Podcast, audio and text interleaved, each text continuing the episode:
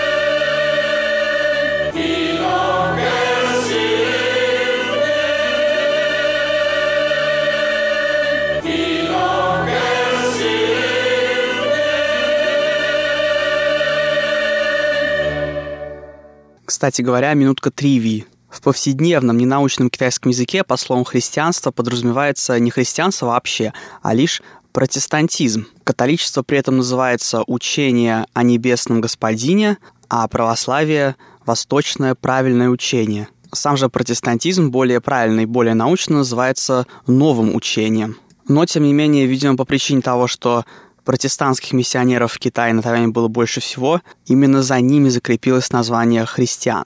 Ну, а теперь давайте послушаем последнюю песню на сегодня. Называется она «Величие».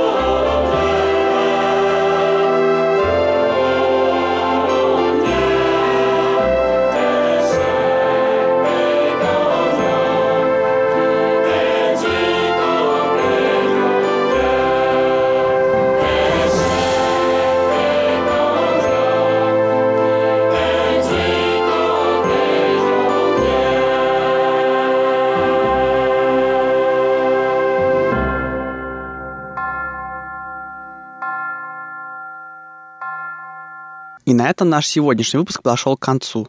Я желаю вам всем здоровья и надеюсь, что каникулы вы все провели весело и без происшествий. Ну а я прощаюсь